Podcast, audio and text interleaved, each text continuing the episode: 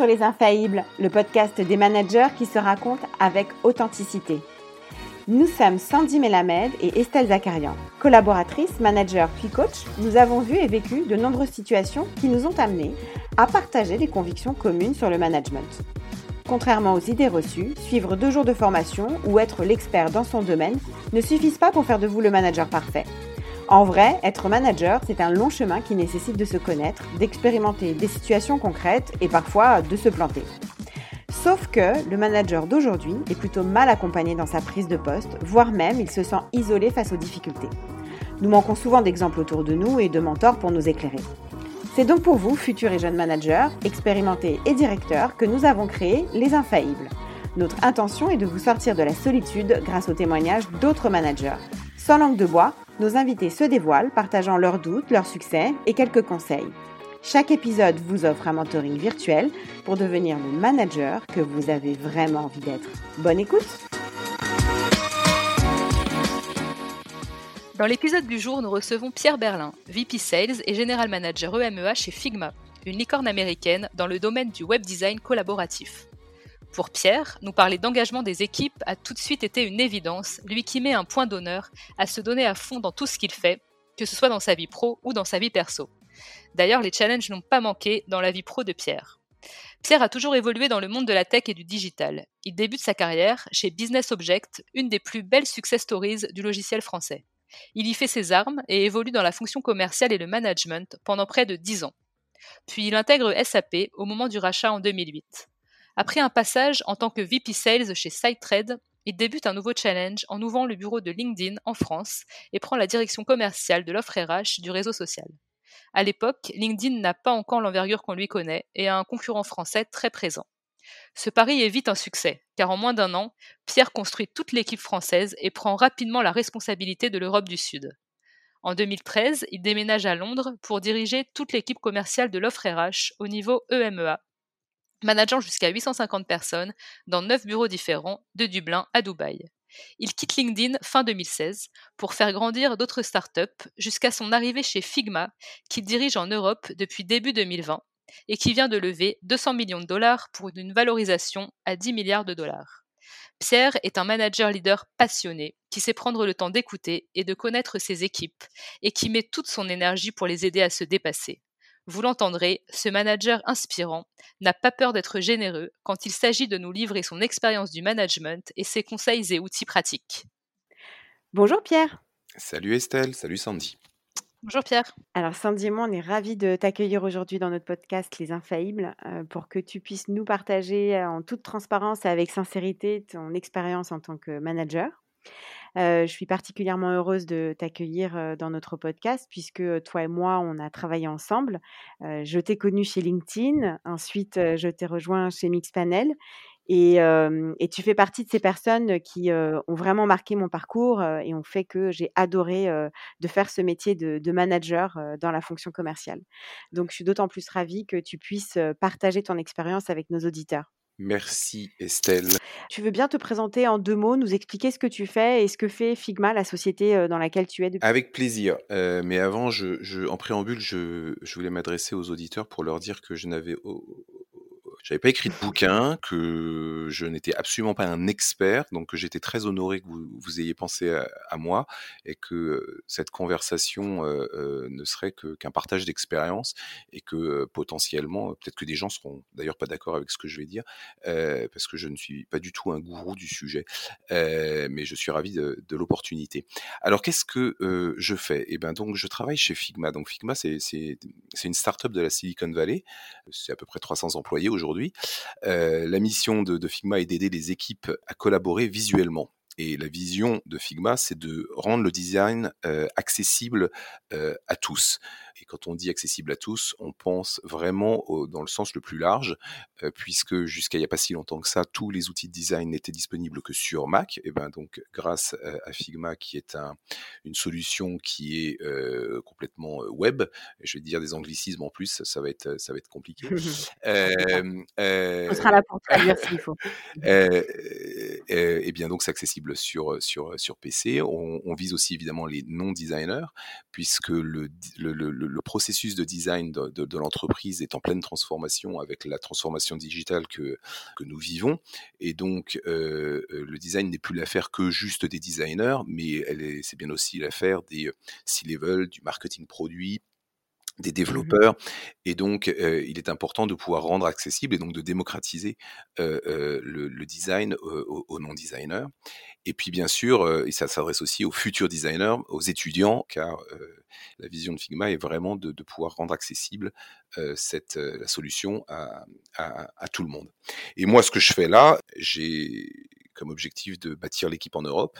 Je suis le premier employé, j'ai recruté 25 personnes sur ces dix derniers mois, je suis basé à Londres et donc mon rôle, voilà, il est de tout simplement continuer à, accompagner la croissance de Figma qui est, qui est à trois chiffres. c'est de l'hypercroissance et donc de, d'accompagner les clients en Europe. On en a plusieurs centaines et on a plusieurs milliers, voire millions d'utilisateurs. Aujourd'hui, 46% des utilisateurs sont, sont en Europe. OK et juste pour, nos auditeurs, un peu sur ton parcours, tu as managé des équipes, de combien de personnes?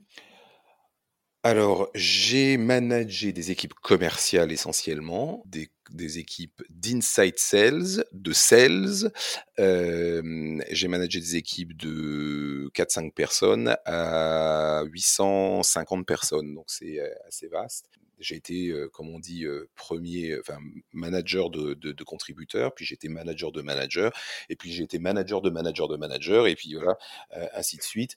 je crois que le plus haut niveau, c'était oui, c'était 5 ou 6, 6 degrés. 5 ou 6 niveaux, 6 degrés. Voilà. Pourquoi je te pose cette question C'est parce qu'on a interrogé des personnes qui ont travaillé avec toi et on a un petit cadeau à te faire. Oh on a une petite citation d'une personne qui a travaillé pour toi il y a quelques années et qui nous a dit ça. Pierre est un leader passionné, capable de mener ses troupes, des troupes entières, vers la victoire avec son énergie légendaire. Il est toujours prêt à aider ses équipes et surtout avec lui, on apprend la résilience et l'envie de se dépasser. Comment tu reçois ce petit cadeau?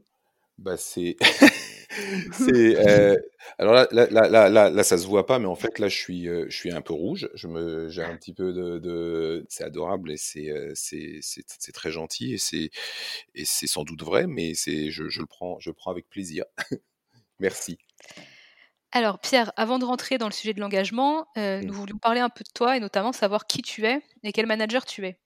Qu'est-ce que signifie pour toi être manager et puis finalement, qu'est-ce que c'est pour toi être un bon manager? Ah, C'est une question très difficile parce que, comme je viens de le dire, quand tu manages 5-6 personnes, des contributeurs, ou quand tu manages des managers de managers de managers, le, job est, légèrement différent. Mais je vais dire que être manager, c'est avant tout d'avoir la responsabilité du développement des, personnes qui, te reportent. Euh, et je dirais, c'est, de coordonner trois objectifs autour des talents, des processus euh, de l'entreprise et des résultats. Donc, quand je parle des talents, je parle de, évidemment, recruter, développer, retenir les personnes euh, pour, pour, pour, travailler et atteindre les résultats. Le processus, je parle de mettre en place les processus opérationnels pour permettre les résultats. Et les résultats, ben, je, parle de, des résultats de l'entreprise et aider l'équipe à, les, à, les, atteindre. Être un bon manager, pour moi, si tu veux, c'est exécuter c'est ce, que je ce que je viens de dire avec excellence. mais c'est aussi être un manager leader. Et parce que j'ai pour habitude de dire qu'un bon manager doit se focaliser sur les tâches à accomplir et qu'un bon leader se focalise sur les personnes. Et donc évidemment, l'idéal, c'est de, de, combiner, euh, de combiner les deux. Et donc un, manager leader doit être bon dans l'exécution des tâches les plus opérationnelles du quotidien et la discipline que ça requiert au quotidien euh, en même temps. Et puis ça doit être aussi une personne qui doit être capable d'inspirer les personnes à se surpasser pour atteindre la vision de l'équipe. Euh, donc c'est marrant par rapport à la citation. et donc pour ça, il faut que tu, prennes soin, il faut que tu comprennes, euh, et il faut vraiment que tu connaisses les gens avec lesquels euh, tu travailles. Et donc pour moi, le manager leader, il est à la croisée des, des trois routes que l'entreprise se doit de mettre en place pour être couronné de succès. Et, et donc c'est un, avoir une vision claire de là où on va, de là où on est aujourd'hui, et donc du chemin à parcourir. Deux, avoir une excellente approche opérationnelle. Et trois, travailler dans un environnement harmonieux où tout le monde peut donner le meilleur de soi-même, travailler à construire des relations entre les collègues qui vont permettre la bonne collaboration, le bon échange de bonnes pratiques, euh, pardon, les bonnes pratiques. Mmh. Euh, euh, et donc, un bon manager, pour moi, c'est un manager leader qui a la capacité de conjuguer ces trois aspects de manière optimale. Donc, c'est pas simple. C'est pas simple, et je pense que tout le monde, tout le monde n'est pas fait pour ça. Je pense qu'il y a d'excellents commerciaux qui ne sont pas forcément des bons managers commerciaux, comme il y a mmh. des bons managers de 6-7 personnes qui ne seront pas forcément des bons managers de managers. C'est pas simple. C'est un sujet. Je pense que c'est pour ça qu'il y a des podcasts maintenant qui sont. En effet. Exactement, c'est ce qu'on aime dire avec Estelle, c'est que devenir manager, c'est un long chemin et c'est pas deux jours de formation. Mmh. Et effectivement, c'est pas c'est pas une vocation et c'est pas quelque chose que tout le monde peut faire aisément et ça, ça mmh. s'apprend en tout cas. toi, comment tu te décrirais en tant que manager? Peut-être manager leader, mais est-ce qu'il y a autre chose? Bah, j'essaye en tout cas du, du j'essaie de, de, de, du mieux que je peux d'être sur euh, d'être bon sur les trois points que je, je viens de dire. Après, en, quelques euh, en quelques euh, mots, je pense que je suis assez exigeant, je suis assez ambitieux. J'essaye d'être inspirant. J'essaye d'être dans l'opérationnel. Euh, J'ai horreur des gens qui ne sont que dans le ouais, on a des grandes idées, mais derrière qui délivrent rien. Donc pour moi, l'opérationnel est très important. J'essaye d'être bienveillant.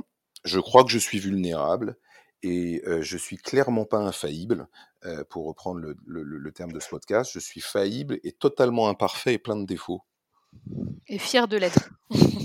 bah, bah euh, oui, en fait, non, je suis, oui, je crois que c'est emmerdant les gens qui sont parfaits, en fait. Donc, je pense que voilà. Qu'est-ce qui te rend le plus fier dans ta fonction de manager? C'est la reconnaissance, c'est la reconnaissance que je peux recevoir au travers de parcours exceptionnels de personnes que j'ai pu recruter et que j'ai à un moment modestement développé parce que ils ont ils ont suivi une trajectoire. Moi, j'ai été là qu'à un moment, mais je pense à des, je pense par exemple quand j'étais chez Business Objects euh, en 2005, ils m'ont envoyé à Dublin pour, euh, pour structurer toute l'activité Inside Sales, qui était quelque chose de complètement nouveau chez Business Objects, puisque la force commerciale n'était que une force commerciale directe. Et euh, il a été décidé de bâtir un, plateau d'Inside Sales. Et, et, et, là, il y avait plein de jeunes. Et aujourd'hui, quand je vois certains de ces jeunes qui sont VP dans, dans, dans, des boîtes de, de renom, euh, et qui m'écrivent encore aujourd'hui, 15 ans après, pour me remercier, bah, ça me fait, ça, touche un peu mon ego, on va pas se mentir, mais euh, c'est que je me dis que j'ai pas trop, trop, trop, trop mal fait mon job. Euh, voilà, puis il y a des gens aussi, effectivement, chez, LinkedIn, qui sont aujourd'hui VP chez LinkedIn, qui régulièrement me, me, me, remercient. C'est ça qui me touche le plus. Après, dans le quotidien ou dans des moments clés, quand, quand tu réussis, Sandy, à ouvrir les yeux de, de, la personne sur son, potentiel et que cette personne en prend conscience et commence sa transformation. Ça, je trouve ça, vraiment génial parce que il y a tellement de gens qui se rendent pas compte qu'ils pourraient faire beaucoup mieux que ce qu'ils font et que si, en, tant que manager, tu les aides à avoir ce, moment-là, ben, ben c'est juste fabuleux. Donc c'est généralement une conversation passionnante. C'est la prise de conscience parfois d'un talent gâché ou sous-utilisé, euh, ou d'un manque d'ambition parce que la personne ne sait pas, euh, ou la personne souffre d'un syndrome de l'imposteur euh, et qu'il faut la rassurer. Et quand on réussit ça, eh ben, euh, eh ben, je pense qu'on donne beaucoup de chance à une personne de, passer à l'échelon supérieur et à grandir. Et moi, c'est ce qui m'est arrivé quand j'étais jeune, que j'avais pas 30 ans, j'avais une personne qui m'a a tapé à ma porte et qui m'a dit dis donc je te regarde travailler et en fait tu, tu pourrais faire beaucoup mieux et laisse-moi t'expliquer pourquoi je le pense. Il m'a invité à dîner, pardon à déjeuner et puis, euh, et puis, euh, et puis, il m'a vraiment, il m'a vraiment ouvert les yeux. Ça m'a boosté, ça m'a permis d'aller au-delà. Et bah, cette personne, c'est aujourd'hui le, le, le, numéro un de la force commerciale de chez VMware, qui s'appelle Jean-Pierre Brulard. Et je lui suis éternellement reconnaissant pour cette conversation et ce déjeuner. La bouffe était pas très bonne, mais, mais la conversation était bien. Après, euh, après, j'ai plein d'autres choses qui me, qui me, qui me, qui me, le recrutement. Quand tu peux le recrutement, il y a toujours une prise de risque. Euh, et même si, euh, avec un peu d'expérience, maintenant, j'ai un processus de recrutement que je trouve assez rigoureux, avec six ou sept étapes, et vraiment, j'essaie de valider plein de trucs, il y a toujours une prise de risque. On n'est jamais sûr à 100%. Et donc, quand, ça marche, et quand tu recrutes et que six mois plus tard, tu vois la personne euh, qui commence à vraiment avoir un impact dans l'entreprise, c'est génial. J'adore ça. donc, donc voilà, ouais. Ben, en tout cas, dans ce que tu dis, on sent, on sent la passion et, l'énergie. Et je pense que c'est très lié au thème du jour, puisque quand on a préparé ce podcast avec toi, le premier thème qui est venu tout de suite sur la table, c'était le thème de l'engagement. Et tu nous as dit, bah, moi j'aimerais bien pouvoir parler de l'engagement des équipes et de l'impact que ça peut avoir sur la performance de l'entreprise. Donc j'ai un peu donné la réponse dans la question, mais finalement, pourquoi ce thème Si tu peux développer un peu? Ouais, ouais. bah parce qu'en fait, un jour, j'ai pris, j'ai appris, je sais même plus comment, pour être très franc, mais que un, pourcentage ridicule, je crois 13% des collaborateurs, selon une étude Gallup, se, se sentent réellement engagés dans leur travail. Et ça m'a, ça m'a un peu choqué. Et ça, c'est venu, c'est venu, comment dit-on, sonner ring a bell. C'est mmh venu résonner chez moi parce que il m'est arrivé dans ma vie de, voir des gens qui n'étaient pas très motivés, pas très impliqués dans, le travail. Et, c'est quelque chose que je comprenais pas, et que je n'arrivais pas à appréhender. Je je comprenais pas pourquoi ils étaient là et pourquoi ils n'étaient pas, pas forcément impliqués.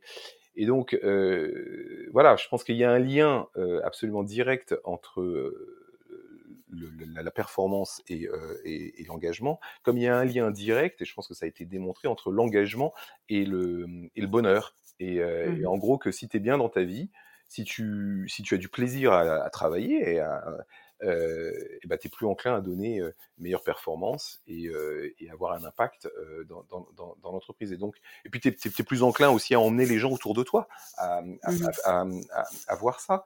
Et donc, il y a un effet aussi un peu boule de neige. Et donc, je pense, je ne l'ai pas dit tout à l'heure, mais je pense que le rôle du manager, il est d'activer tous les leviers possibles pour faire en sorte que les collaborateurs se sentent bien au travail, euh, et que c'est un partenariat gagnant-gagnant. Si on les aide à être bien, à donner, eh ben, ils vont développer leur, meilleur potentiel, et, mmh tout ça, c'est, c'est, bon.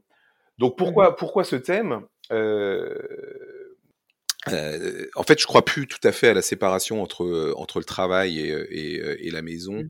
En tout cas, dans la tech. Je ne sais pas si les auditeurs qui sont pas dans la tech me diront que j'ai tort.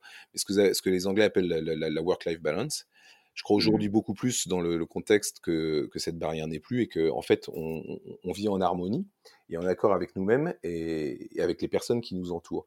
Donc, euh, ça pourrait faire l'objet d'une autre conversation car c'est un vaste sujet. vrai, vrai. Mais avec plus de, de, 20 ans euh, de boulot, 14 ans de management euh, dans un contexte international, une femme et trois enfants, euh, j'ai un peu appris sur ce sujet. Je me suis bien planté et je pense que trouver l'harmonie qui, qui, convenait à tout le monde, et, et je, pense que je l'ai trouvé aujourd'hui et c'est essentiel.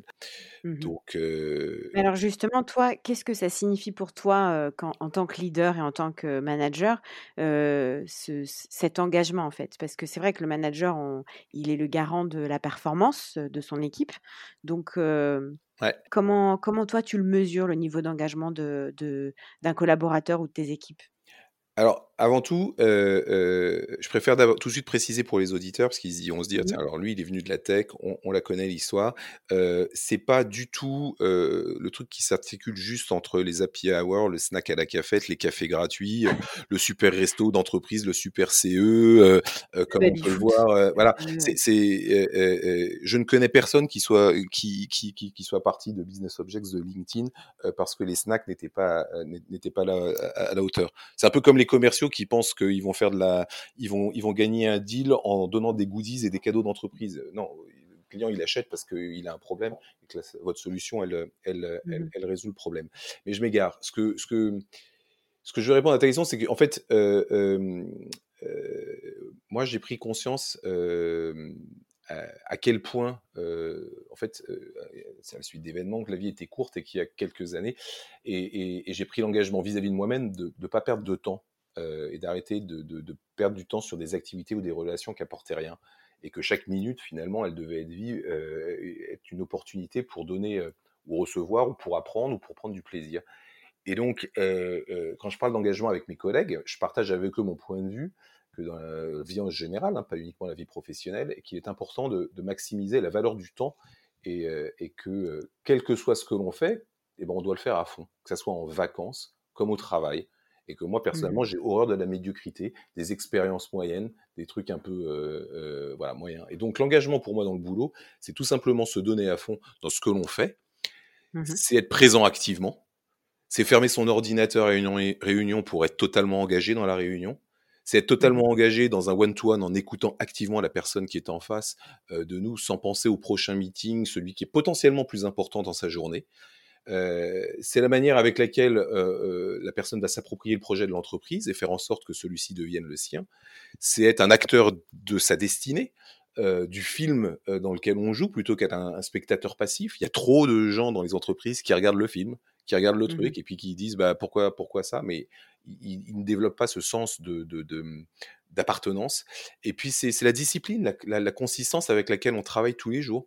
Donc je pense que chaque employé, chaque personne vis-à-vis de l'entreprise a des droits et des devoirs. Et un des devoirs, de mon point de vue, est de faire du mieux que l'on peut en toutes circonstances. Donc, c'est tout simplement donner le meilleur de soi-même. C'est ça pour moi. Alors, comment je le mesure après? Mmh bah, Si tu veux, dans toutes les boîtes où j'ai bossé, il y avait effectivement des, euh, des analyses de satisfaction des employés qui donnent beaucoup d'informations. Donc, généralement, ce que je fais, c'est que je, je, prends ces analyses, je partage de manière très, très transparente les résultats avec euh, les équipes avec lesquelles je bosse. Euh, je mets évidemment en avant les points forts et puis je discute avec l'équipe les points faibles. Je, j'en parle, je collecte surtout les, des, des, des, feedbacks verbaux parce que parfois on, on, comprend pas bien la question, on n'est pas sûr. Mmh euh, euh, pour être sûr qu'on est bien comprendre le contexte, donc je, je, mets ça sur la table avec avec les équipes. Et, et ensuite, bah, une fois que j'ai bien le contexte et bien compris, et eh ben je décide de prendre deux ou trois actions concrètes sur lesquelles on va pouvoir travailler, progresser. Euh, maintenant, c'est clair que ces études, elles se font euh, une fois tous les six mois et que c'est pas suffisant. Euh, donc généralement, dans le quotidien, de manière très simple, j'ai toujours travaillé avec des équipes et on a toujours cherché à définir un certain nombre de métriques d'activité à atteindre.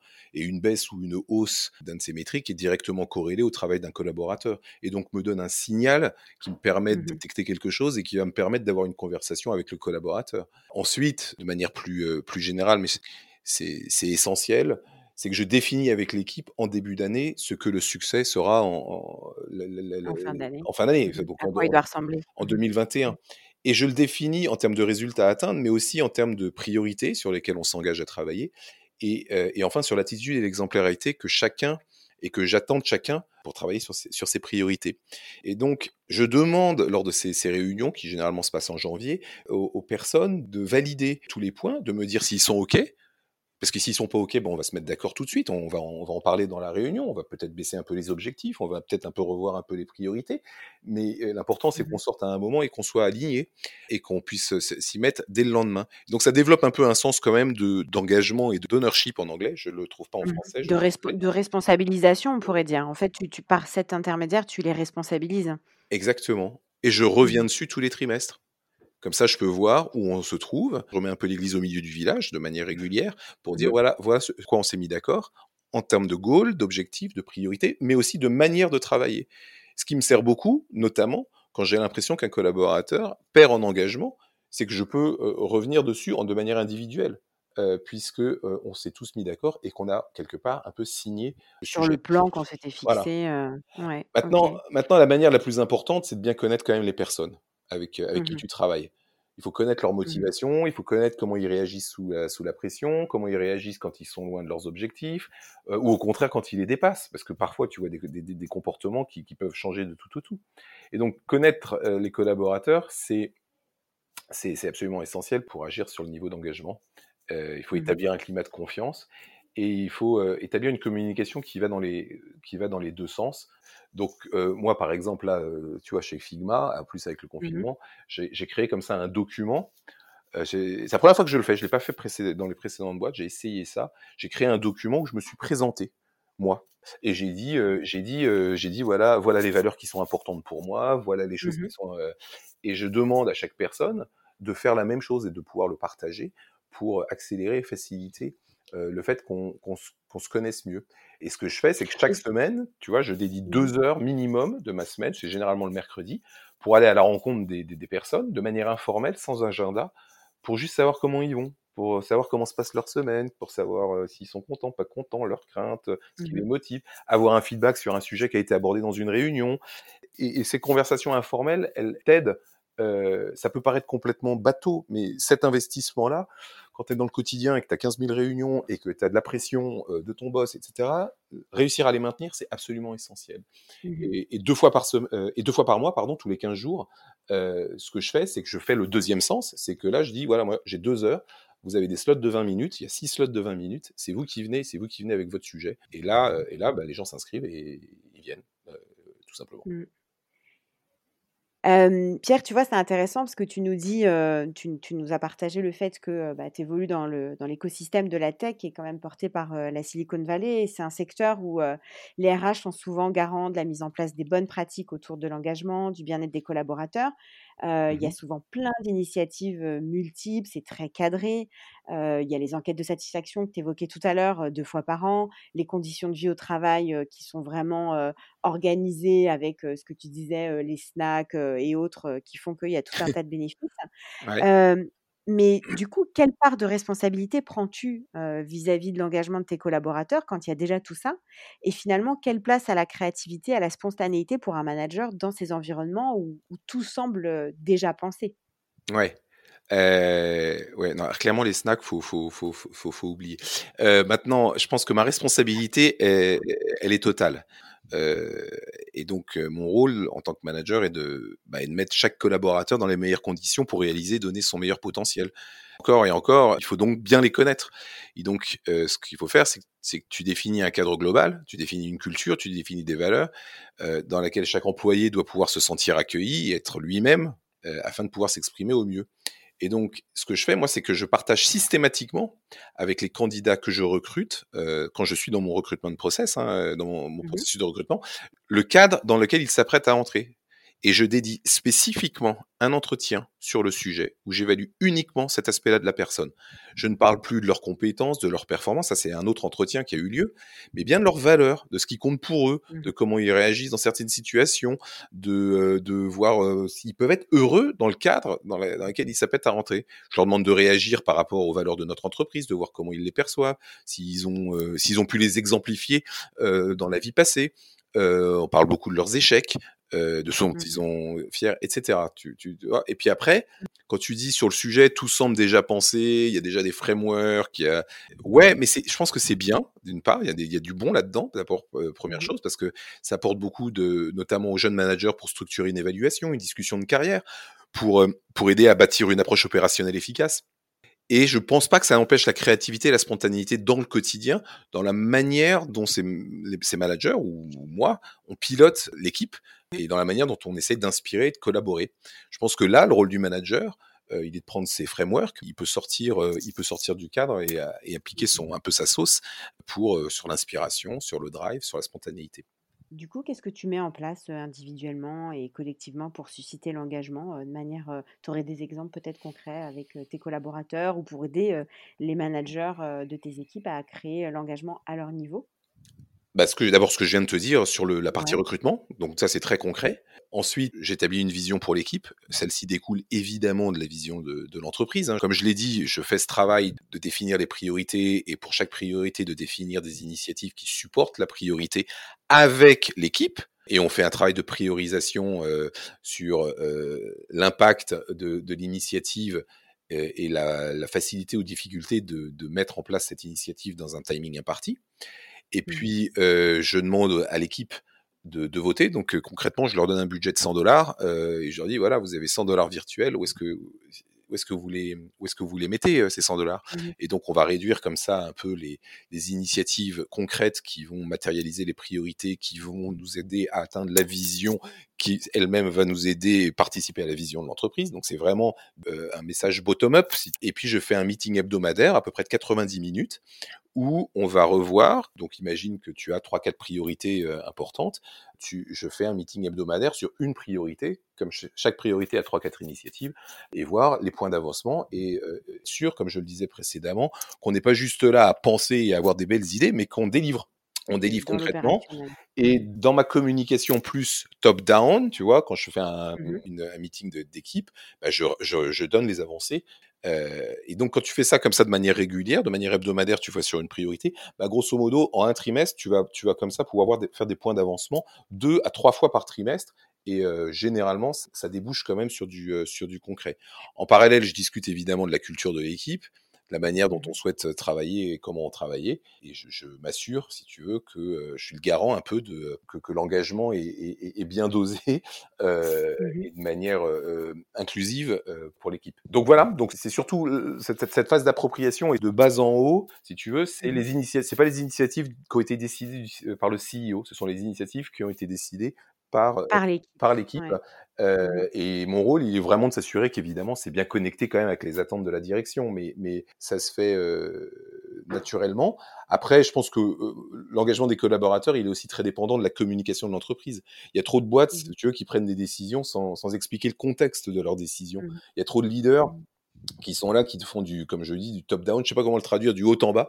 ils délivrent leur message sans, auprès des équipes sans, sans contexte, comme tu disais. Ouais, et donc elle, peut, la communication peut totalement être déconnectée de la réalité du collaborateur. Combien de fois j'ai vu d'équipes commerciales, si tu veux, changer par exemple le plan de commission de leurs équipes en début d'année, sans mmh. aucune prise de feedback en amont sur, euh, euh, par exemple, c'est quoi les plus et les moins du plan de commission actuel et qu'est-ce que les managers ou les collaborateurs pensent qu'ils devraient changer pour ensuite conduire un, changement, restituer à l'équipe en disant bon, écoutez, on vous a bien entendu, on a pris tel feedback, voilà les changements qu'on va prendre, voilà ceux qu'on va pas prendre, voilà pourquoi on le fait, mmh mais au moins les personnes ont le sentiment, tu vois, qu'ils ont été d'avoir été écoutés. voilà. Mmh Combien de fois tu vas à une réunion où tu découvres des sujets super importants euh, euh, où les décisions semblent déjà prises et il n'y a aucun contexte et il n'y a eu aucun cycle de feedback euh, qui ont été mis en place. Donc combien de fois ça te désengage complètement? Tu dis, bon, de toute façon, attends, ça a été décidé là-haut, j'ai même pas mon mot à dire. Et donc à cet égard, je pense à, j'ai travaillé avec un excellent boss chez LinkedIn qui s'appelle Dan Shapiro. Et lui, on avait des, des meetings tous les 15 jours d'équipe. Et donc, avant chaque meeting, dans les 3-4 jours avant, euh, il, investissait un temps super important, mais c'est un investissement euh, super important, c'est qu'il voyait chaque personne en one-to-one et il partageait avec les personnes un peu les sujets importants pour collecter leur feedback. Et même parfois, à la limite, on avait le sentiment qu'on donnait du feedback, mais c'était juste pour faire en sorte qu'on ressente, tu vois, qu'on a été consulté, que, qu'on a été un peu écouté. Et donc, résultat, après la réunion, bah, déjà, tu as un autre niveau d'engagement parce que déjà, tu en as parlé en one-to-one et tu déjà vu les slides. Les slides ont été envoyés pour la plupart du temps, il envoyait des slides 48 heures avant. Et quand il faisait un off-site trimestriel, c'était même une ou deux semaines avant pour qu'on ait vraiment le temps de bien, euh, bien, bien lire. Après, le niveau d'engagement, le niveau d'interactivité du meeting, mais c'est le jour et la nuit avec un meeting où tu arrives et tu découvres les slides et les décisions, euh, elles ont été plus ou moins prises ou elles ont été prises et on dit non, mais oui, tu peux encore donner du feedback, mais bon, merde, pourquoi il me dit ça maintenant, ce con? Et, et, et, ça, ça va pas. Ça, ça va pas. Donc, un manager, il doit prendre le temps de faire des one-to-one avec ses direct reports et leur dire voilà les sujets, qu'est-ce que tu en penses? Et puis après, il fait le tri. Il va pas tout prendre, mais au moins, les gens auront, le sentiment de participer et se sentent beaucoup plus respectés. Mmh, quelle différence tu as vécu ou observé à travers les années, les changements d'envie ou d'état d'esprit des collaborateurs entre tes débuts il y a plus de 15 ans quand tu parlais de ton expérience chez BO et là aujourd'hui tu es dans une structure start-up pure et dure? Mmh le, premier qui me vient à l'esprit, c'est mmh la quête de sens. Je trouve que aujourd'hui, les jeunes avec qui je travaille me demandent beaucoup plus de donner du sens aux actions que, que je mène ou que l'entreprise mène. Et donc, d'où l'importance, comme on l'a dit plein de fois maintenant, d'être capable d'expliquer le contexte et pourquoi des, décisions sont prises. Il y a 15 ans, euh, j'ai pas, pas ça, ou rarement. Donc, moi, j'ai pris l'habitude, avant toute, à chaque fois que je prends une décision importante, ou je m'apprête à prendre une décision importante, j'ai pris l'habitude de, de, de, de m'imaginer, de me visualiser dans une salle, devant mon équipe, et de d'expliquer clairement la décision. Si je suis pas capable de le faire, si je me sens pas à l'aise quand je fais cette espèce de roleplay tout seul, euh, euh, c'est que ma décision elle est pas bonne c'est que j'ai pas suffisamment mûri le truc. Si je me sens pas à l'aise pour, pour, partager devant mon équipe une décision, c'est qu'il y a encore du boulot. Je pense que les principaux changements que j'ai observés maintenant sont plus autour de dimensions sociétales euh, mmh. dans, dans, les 15 dernières années, suite aux grandes transformations de notre société. Je parlais par exemple des sujets tels que, évidemment, la diversité dans l'entreprise, l'inclusion, euh, l'appartenance, le sentiment mmh d'appartenance. Je parlais de euh, cette année, on, a eu quand même beaucoup de choses cette année. Euh, je dirais à 15, il y a 15 ans, personne ne demandait à un manager de devoir traiter de ces sujets. Aujourd'hui, alors évidemment beaucoup dans les entreprises américaines, hein, mais on, on, mmh attend du manager qu'il s'engage sur ces sujets. On, on l'attend sur la représentation des minorités, par exemple. Il doit être à même de traiter parfois des sujets sensibles qui relèvent du personnel dans la sphère professionnelle. Et et ça, mmh. c'est vraiment pas évident, quoi. donc, il y a, y, a, y a, de plus en plus un besoin croissant de psychologie afin de décrypter, si tu veux, la, la différence entre les intentions et les impacts des actions qu'on prend ou des paroles qu'on dit au sein des équipes.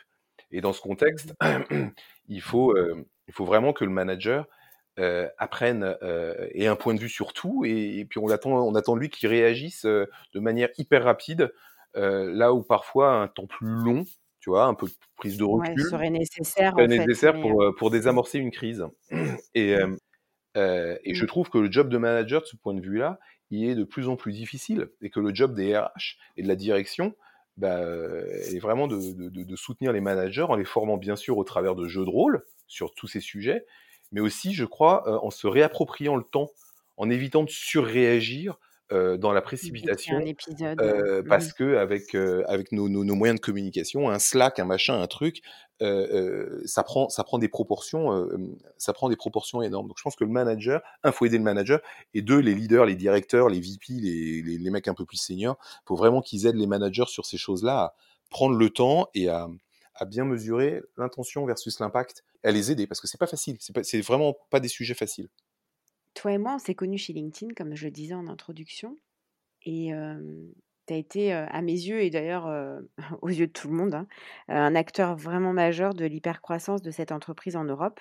Bah, c'est toi qui as ouvert le bureau à Paris, en France. Et puis très vite, tu as pris des responsabilités au niveau Europe. Et tu gérais, tu étais le directeur commercial de l'offre principale de LinkedIn. Es passé de quelques personnes à plus de 800 collaborateurs, je crois, sur toute la zone. et finalement, dans ces entreprises qui sont en hyper croissance, la stratégie, l'organisation, les rôles des uns et des autres évoluent vite et de manière continue, ce qui peut d'ailleurs déstabiliser certains collaborateurs qui peuvent se sentir perdus et savent plus vraiment trouver leur place quand ça va très vite, parce que tu passes d'employé numéro 3, 4 d'un petit bureau à bah, noyer parmi les 800 dans toute l'Europe. Comment dans, un tel contexte, tu t'arrives, toi, à maintenir l'engagement de ces collaborateurs?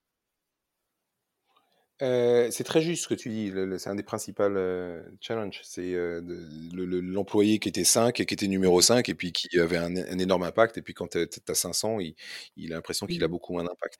C'est un vrai sujet. Bah, d'abord, ce, que j'aime dire aux, gens avec qui je travaille, c'est si on atteint le succès collectivement, et ben finalement, on créera les conditions des succès individuels. Ce que je veux dire par là, c'est que en gros, si on dépasse nos objectifs, on aura besoin de plus de personnes l'année suivante parce qu'on aura plus de mmh clients. Et ces clients, ils auront plus de besoins. Donc, il y aura plus de rôles potentiellement. Et puis, il y aura plus de managers à engager. Donc, jouer collectif est essentiel pour développer sa carrière. Si tu joues solo et que tu réussis solo, d'accord, mais que la boîte, elle avance pas, bah, euh, et que tu n'as pas pensé collectif, euh, ta progression de carrière, elle va vite s'arrêter là. Or, la première raison pour laquelle les personnes dans les entreprises qui grandissent s'en vont, c'est pas pour l'argent, mais c'est pour mmh le manque de perspective de carrière. Et donc, le manager a un rôle clé effectivement à jouer là-dessus. Euh, pour donner des perspectives, pour développer les compétences, pour créer les conditions où les personnes vont pouvoir passer à l'étage supérieur ou pas forcément à l'étage supérieur. Hein, ça peut être un move latéral, un, un, autre job dans un timing cohérent. Et donc euh, voilà, et, je me dis aussi, tu vois, euh, cet exercice, il se fait aussi, il, est beaucoup plus difficile évidemment quand, quand une entreprise réduit ses, ses effectifs que quand euh, que quand il grandit. Mais il n'est pas impossible. Et pour moi, même dans une entreprise qui a une, une, une, une croissance atone, euh, euh, il est important d'avoir des discussions régulières avec les employés, de comprendre qu'ils puissent exprimer leurs souhaits, qu'on puisse mettre ça en miroir de leur performance, de leur attitude, du projet, de la vision de, de, de l'équipe, et voir mmh euh, dans quelle mesure, quels sont les axes de développement des 6 ou 12 prochains mois. Et donc moi, ce que je fais, c'est que je bloque le temps nécessaire dans mon agenda. Généralement, c'est deux heures pour un collaborateur quand j'ai une discussion de mmh carrière. Et je pense vraiment, je, je, ferme tout, je, je, je, plaisante pas, hein, je ferme tout, je, mmh. j'éteins mon téléphone et je prends, j'ai un document Word et je me dis, voilà, qu'est-ce que je pense vraiment à la personne, je reprends évidemment les évaluations, toutes les informations, tous les signaux que j'ai, et puis je me je réfléchis vraiment aussi à qu'est-ce que comment je veux que cette personne ressorte de cette discussion, parce que plus que ce que je vais lui dire finalement, c'est comment elle va se ressentir, ce qu'elle va ressentir quand elle va sortir du bureau, et si elle va être reboostée, et si elle va repartir pour 6 ou 12 mois, et si elle va y aller à fond ou ou, pas, qui qui compte. Donc je me suis un peu égaré, euh, excusez. Non, mais en fait, ça m'a fait penser à ce que tu disais par rapport à Jean-Pierre Brulard, qui, euh, c'est Jean-Pierre Brulard, hein, c'est ça, hein, qui il y a quelques années euh, a eu un, lors d'un déjeuner une conversation un peu comme ça avec toi, à te parler de ton potentiel. Finalement, ce que tu dis, c'est que toi, tu prends le temps de bloquer, de te bloquer du temps pour vraiment penser et réfléchir à un collaborateur en particulier et à son potentiel pour ensuite lui partager. Et tu fais très attention au ressenti qu'il peut avoir, plus qu'aux mots que tu dis, mais plutôt à comment lui va les percevoir. Exactement. Et ça, je trouve que c'est un, super, enfin, un super partage que tu fais bah, pour, pour les managers qui, qui t'écouteront dans ce podcast, pour se dire, voilà, ça, ça, ça fait partie du rôle de manager pour maintenir l'engagement et pour créer du lien avec les personnes de, son équipe et les aider à grandir. Mmh. non, non, absolument, absolument. C'était vraiment un moment clé de, de, ouais, de, ma, de ma carrière professionnelle, mmh ce, moment-là. Maintenant, quand je repense à ta question sur l'hypercroissance mmh et comment on maintient l'engagement, ça, j'ai appris ça chez LinkedIn. C'est le, premier sujet, c'est se souvenir tous les jours du pourquoi on est là.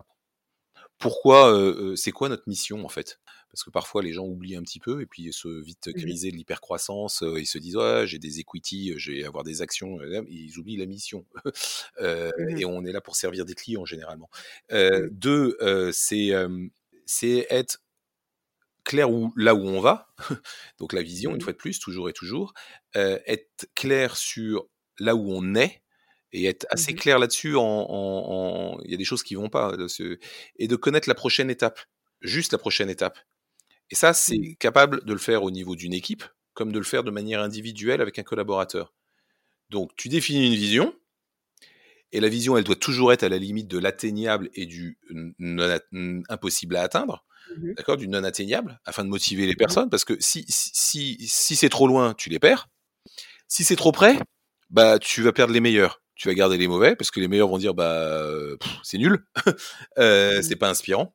Et une fois que tu as fait ça, tu te, poses sur, OK, où on en est par rapport à, ça, et quelle est immédiatement demain, demain, la prochaine action? Donc, on est là, on est en fin d'année, là, hop, qu'est-ce qu'en Q1, là, hop, en premier trimestre, on va faire, et puis on n'est pas obligé de connaître la deuxième étape, la troisième étape. Tu n'es pas obligé d'avoir une route absolument définie jusqu'à la vision. si tu veux les, les, les, emmener et les motiver, tu, dois quand même, ils doivent se dire, tiens, il sait au moins où on va à la prochaine étape pour atteindre cette vision. Et j'y crois. Et donc j'y vais et je délivre quelque chose de concret assez rapidement. Et de là, quand tu vas travailler sur ta première étape, la deuxième étape va, va apparaître de manière plus, euh, plus, plus simple finalement et plus logique. Mais ça, tu peux le mmh. faire aussi donc ça, tu le fais avec l'équipe, mais tu peux le faire aussi de manière individuelle. Et tu dois le faire aussi de manière individuelle quand tu es dans un contexte d'hypercroissance. C'est-à-dire mmh redéfinir le succès du, collaborateur en permanence. Et donc, par exemple, mmh. si tu as quelqu'un qui, qui n'est pas, qui ne performe pas bien, qui a 50% de ses objectifs, euh, euh, lui dire euh, si t'es pas là, si t'es pas à 100%, ça va pas, alors qu'il est qu'à 50%. Peut-être qu'il y a une étape intermédiaire. Tu vois, peut-être que tu vas lui dire, bah écoute, succès déjà pour toi, coup suivant, c'est de monter et d'être à 70 avec un certain nombre de conditions, bien sûr. et puis une fois que tu seras à 70, tu iras à 100. Euh, et donc remettre le, le, drapeau à atteindre au bon niveau par rapport à là où la personne se, se, trouve maintenant. Pareil, si mmh tu es un super achiever, si tu es un super achiever qui fait tous ses trimestres tout le temps, bah, peut-être que euh, peut-être que euh, il faut il va falloir trouver les mots et la motivation pour le garder pour le motiver encore plus. Donc peut-être mmh. que de faire juste tes trimestres c'est bien mais d'être le meilleur en Europe ça veut dire quoi? Et, tu le définis avec lui. Ou d'être le meilleur dans le monde, ça veut dire quoi? Et tu le, et, tu le définis. Mmh. et ça, c'est c'est essentiel, je pense, pour maintenir l'engagement dans, dans, le contexte de l'hypercroissance. Après, il faut vraiment travailler sur l'approche opérationnelle qui, qui, qui, génère l'efficacité. Parce que si tu amènes des gens, puis que tu les formes pas, et puis qu'il n'y a pas les systèmes euh, les outils pour que pour qu'ils puissent travailler, ça ça, ça ça va pas marcher. Ça complique les choses. Mmh donc la formation des nouveaux collaborateurs, la, quand tu as comment tu des, des, nouveaux collaborateurs, le fait d'investir vraiment dans euh, dans le, le, coaching, dans l'apprentissage, c'est essentiel. Avoir des plans de rétention pour pour garder pour garder les meilleurs. Je pense aussi à la manière dont sont prises les décisions. Tu vois, je suis en, pleine expérimentation avec, avec Figma aujourd'hui. On ouvre un bureau en, Europe. Quel est le niveau de délégation que les Américains vont me laisser euh, sur, sur un certain nombre de décisions dont ils n'avaient pas l'habitude de déléguer, puisque tout était à San Francisco et que c'est la première fois qu'ils ont un bureau en dehors des, États-Unis. Et ben dans leur stratégie d'expansion internationale et de, de, de pensée du, du, du, de l'hypercroissance, euh, c'est super important. Donc toutes ces, toutes ces questions-là, il faut les, les, aborder. En t'écoutant, franchement, euh, on se dit que c'est c'est pas possible d'avoir des collaborateurs qui travaillent pour toi et qui sont pas engagés. mais justement, est-ce que ça t'est déjà arrivé finalement d'avoir des collaborateurs, malgré tout ce que tu avais mis en place, d'avoir des collaborateurs qui n'étaient pas engagés et comment tu as géré ces situations Et même, je vais aller un, cran plus loin, comment tu fais lorsque ces personnes qui ne sont pas engagées, elles ne dépendent pas de toi directement? Puisque comme tu l'as dit, tu as été manager de manager de manager de manager. Donc, quand tu vois, quand c'est chez un manager intermédiaire, que c'est dans ses équipes et que toi, tu vois que les collaborateurs ne sont pas engagés, et donc ils n'ont peut-être pas forcément accès directement à, Pierre qui va les énergiser comme tu viens de le faire avec nous à travers toutes tes réponses. Comment tu fais? Euh, alors oui, oui, ça m'est ça, m'est arrivé. Oui, oui, non, non. Je... Première chose auquel je pense, c'est que je me suis trompé sur des recrutements. Après la période d'essai, j'avais généralement compris. Euh, enfin, la, période d'essai me permettait de, de voir que j'avais j'avais fait une erreur euh, et que donc la personne que j'avais recrutée ne, ne, ne, rentrait pas dans le cadre. Euh, et donc généralement, cela c'était plus facile. Pour les autres, la plupart du temps, c'était des événements liés, liés à des événements, pardon, euh, plutôt des événements personnels. Mmh. qu'il fallait les aider à gérer. Et donc, le, le, le, manque d'engagement, je l'ai aussi. Euh, donc là, bah, là, là, là, tu, tu, dois, tu dois faire attention, évidemment. Tu dois, es là pour une entreprise, mais enfin, tu es quand même aussi là pour aider les, les collaborateurs dans, dans, ces moments euh et, et, et, adresser l'écoute et, et, progressivement les, les ramener euh, à leur efficacité d'avant, un potentiel événement personnel. Ensuite, il y a le cas que tu as décrit qui arrive assez souvent, qui, qui est la première vague de, de recrutement. Tu sais, dans le, le bouquin de, euh, de Reid Hoffman sur blitzscaling, euh, ou les cours à Stanford, il, il, explique très bien que en gros, tu passes de une entreprise, elle passe de, du, du, stade de la tribu euh, au village, de la village à la ville, de la ville au pays, du pays, euh, et, elle vit comme ça plusieurs étapes. Et en gros, elle te il explique que bah, parfois ceux qui sont bons quand on était village sont pas ceux qui sont bons quand on est city, parce que, parce que c'est mmh. pas les mêmes compétences, c'est pas les, les, donc certains sont obligés de quitter l'histoire on va pas se mentir, parce qu'ils sont plus engagés comme ils l'étaient avant, parce qu'ils y croient plus. Et donc là, il faut être, faut savoir euh, accompagner ces personnes avec avec empathie, compassion, et, essayer de les aider à trouver euh, euh, leur leur la, prochaine. Le job suivant. Et pour mmh. pour d'autres qui sont capables de grandir, il faut le, il faut juste replanter, j'ai envie de dire, le drapeau au bon niveau. C'est que les choses ont mmh. changé.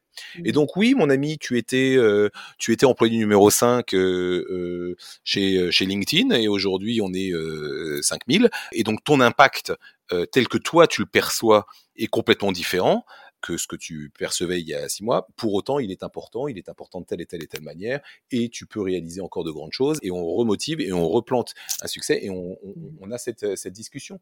Et si ça marche pas, la personne s'en ira. Si ça marche, si elle, elle, retrouve du sens, une fois de plus, du sens, une vision, un intérêt, euh, autre que juste je délivre mon chiffre, euh, voilà, et ben elle, elle, va, elle va passer cette étape, et elle va passer de village à, à ville, et puis elle va peut-être ensuite s'éclater dans la ville, et, et, elle passera pas à pays, ou elle passera à pays, et puis, et puis, puis euh, parce qu'elle aura trouvé un sens et parce qu'elle aura les compétences pour le faire.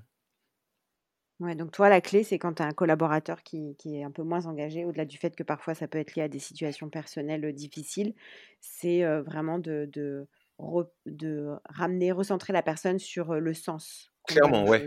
Bien sûr, ouais. La, la, mission, la vision. Totalement.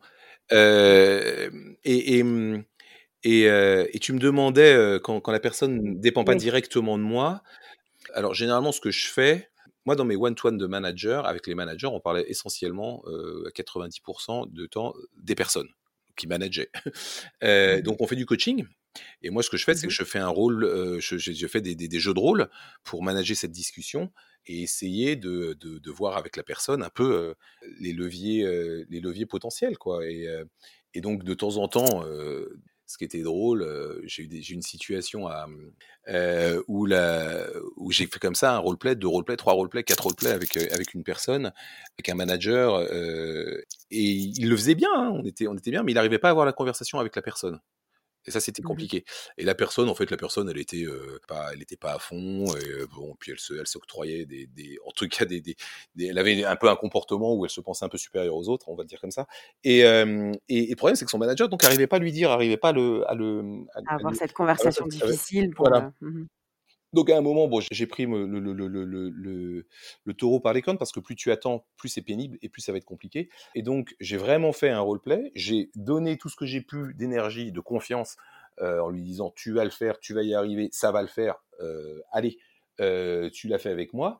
Et j'ai rajouté juste une phrase et je dis si tu le fais pas, demain je t'appelle à la même heure et je t'appellerai tous les soirs à la même heure euh, pour savoir quand est-ce que tu vas le faire. Et, euh, donc, en gros, je l'ai un peu poussé à sauter dans la piscine et à prendre le risque et à avoir cette conversation tout simplement. Et ça l'a fait et ça s'est très bien passé.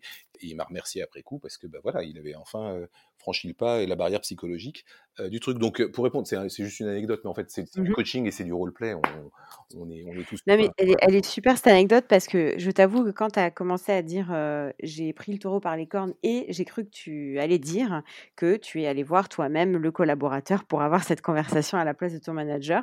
Et pas du tout, tu n'es pas, tu n'es pas tombé dans, dans ce piège de bah, je vais faire à ta place puisque tu le fais pas. Au contraire, tu as finalement mis la personne, ce manager, un peu dans, enfin, comme tu dis, tu l'as poussé à ce qu'il saute dans la piscine et qu'il le fasse lui-même. Et je trouve ça, bah, je trouve ça top personnellement. Voilà, petite, euh, petit commentaire personnel. Ouais, bah, c'est un des, c'est un des rares, des, des trucs. Il faut jamais se substituer aux, aux personnes que tu manages, sinon c'est, sinon ils, avancent pas. Il faut, il Mmh. faut, il faut qu'ils, faut, faut aussi autoriser à ce qu'ils, qu'ils- qu'ils- qu'ils puissent se planter, bien sûr. Pierre, on arrive euh, à la fin de cet entretien sur euh, l'engagement des collaborateurs. Avant de passer à nos trois questions rituelles, un énorme merci pour euh, ta générosité dans ce partage. Estelle, effectivement, je te, je te confirme, tu, tu m'avais pas menti quand tu m'as dit que Pierre était inspirant. Euh, moi, ce que je retiens là de, de, de tous les éléments que tu as pu nous donner, c'est que déjà le prérequis pour engager ses collaborateurs, c'est de les connaître. Et tu as énormément insisté sur ça. Connaître ses collaborateurs, les écouter, prendre du temps. Et puis ce que tu nous as dit aussi, c'est que finalement, euh, engager ses équipes, ça commence au recrutement et ça se travaille dans le quotidien. C'est-à-dire euh, par de la communication régulière, par des one-to-one, par le fait de prendre les feedbacks de tes équipes et puis de leur faire régulièrement des feedbacks, par le fait de rappeler la mission de l'entreprise aussi, voire de la mettre à jour en fonction des étapes euh, à laquelle en est l'entreprise.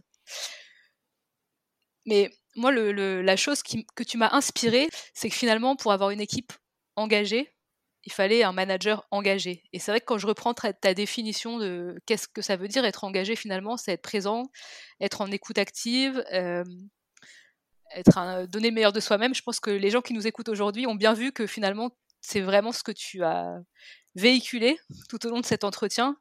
Et on voit que c'est ça aussi, euh, c'est aussi l'exemplarité. On a un autre épisode sur l'exemplarité. Et je pense que par rapport à tout ce que tu nous as euh, expliqué, bah, ce qui ressort aussi, c'est ça. C'est que toi, en termes d'engagement, euh, tu es vraiment exemplaire vis-à-vis de tes équipes. Tu sais les écouter, être présent euh, dans le quotidien et prendre ce temps, qui n'est pas du tout quelque chose d'évident. Moi, j'ai beaucoup de managers en coaching qui me disent que justement, ils bah, n'arrivent pas à prendre le temps d'être présents dans les réunions, de faire des one-to-one parce qu'ils sont submergés par l'opérationnel, par des mails ou par je sais pas quoi qui peut arriver de leur boss. Et du coup, bah voilà, toi, ce qui, ce qui m'a, ce qui m'a inspiré, ce que je retiens vraiment de cet échange, c'est que tu appliques réellement ce que tu attends de tes équipes. C'est Euh, un, beau message. Merci Ouais. Sandy. Ouais, c'est- un, un chouette résumé. C'est vrai. Et, et c'est pas. je- non, mais je, je pense à cette phrase que tu viens de dire là où il y a plein de managers qui ont du mal, euh, qui sont submergés. Je pense qu'il faut qu'ils aient une conversation avec leur propre manager euh, sur le sujet. Et moi, ce que je fais, parce que j'ai été submergé comme, euh, et je le suis encore de temps en temps, peu importe le moment dans la semaine. Alors moi, je travaille le dimanche euh, après-midi parce que je rentre dans ma semaine, et je le conseille pas à qui que ce soit. hein. Euh, Faites-le à un autre moment, le lundi. Mais c'est vraiment euh, regarder les deux prochaines semaines son agenda et s'assurer de ses priorités et quelles sont les trois choses qui doivent être atteintes et bouger les choses pour être sûr d'avoir le temps de préparation nécessaire. Et donc, quand par exemple j'ai une conversation importante de carrière, s'assurer que j'ai bien bloqué mes deux heures pour préparer cette conversation dans mon agenda et que c'est immuable et que personne va me, la, va, va me les enlever. Et donc, organiser son agenda pour essayer au maximum de, euh, de ne pas se faire déborder et, euh, et, ne pas tomber dans le panneau du priority business euh, qui fait que du coup on fait plus les one-to-one, on fait plus les team meetings, on fait plus rien parce que il y a toujours un code client qui va être plus important que non une réunion d'équipe, un one-to-one c'est aussi important qu'un call client parce que si vous passez pas le temps avec la personne pour l'aider, pour la collaborer, pour lui donner du feedback, pour la coacher, pour bah, votre code client il sera toujours mauvais ou il sera toujours moyen. Parce que si vous passez ce temps-là, le prochain code client il sera bien meilleur et vous aurez un retour sur investissement donc l'organisation dédier une heure de votre temps le vendredi, le dimanche, quand vous voulez, à préparer votre agenda, savoir c'est quoi les trois trucs essentiels. Il ne faut pas que la semaine se termine sans que ces trois trucs soient faits. Euh, c'est absolument essentiel. Voilà. On prend le conseil pratique. Merci beaucoup. Alors, les trois questions rituelles. Première question, quel conseil aimerais-tu donner à un manager qui démarre? D'y aller à fond? non, on, en a parlé tout à l'heure, euh, mais de ne pas se substituer aux personnes qu'ils managent, sinon ils apprendront mmh. rien, et de permettre aux personnes de, se tromper, de pas y arriver tout de suite.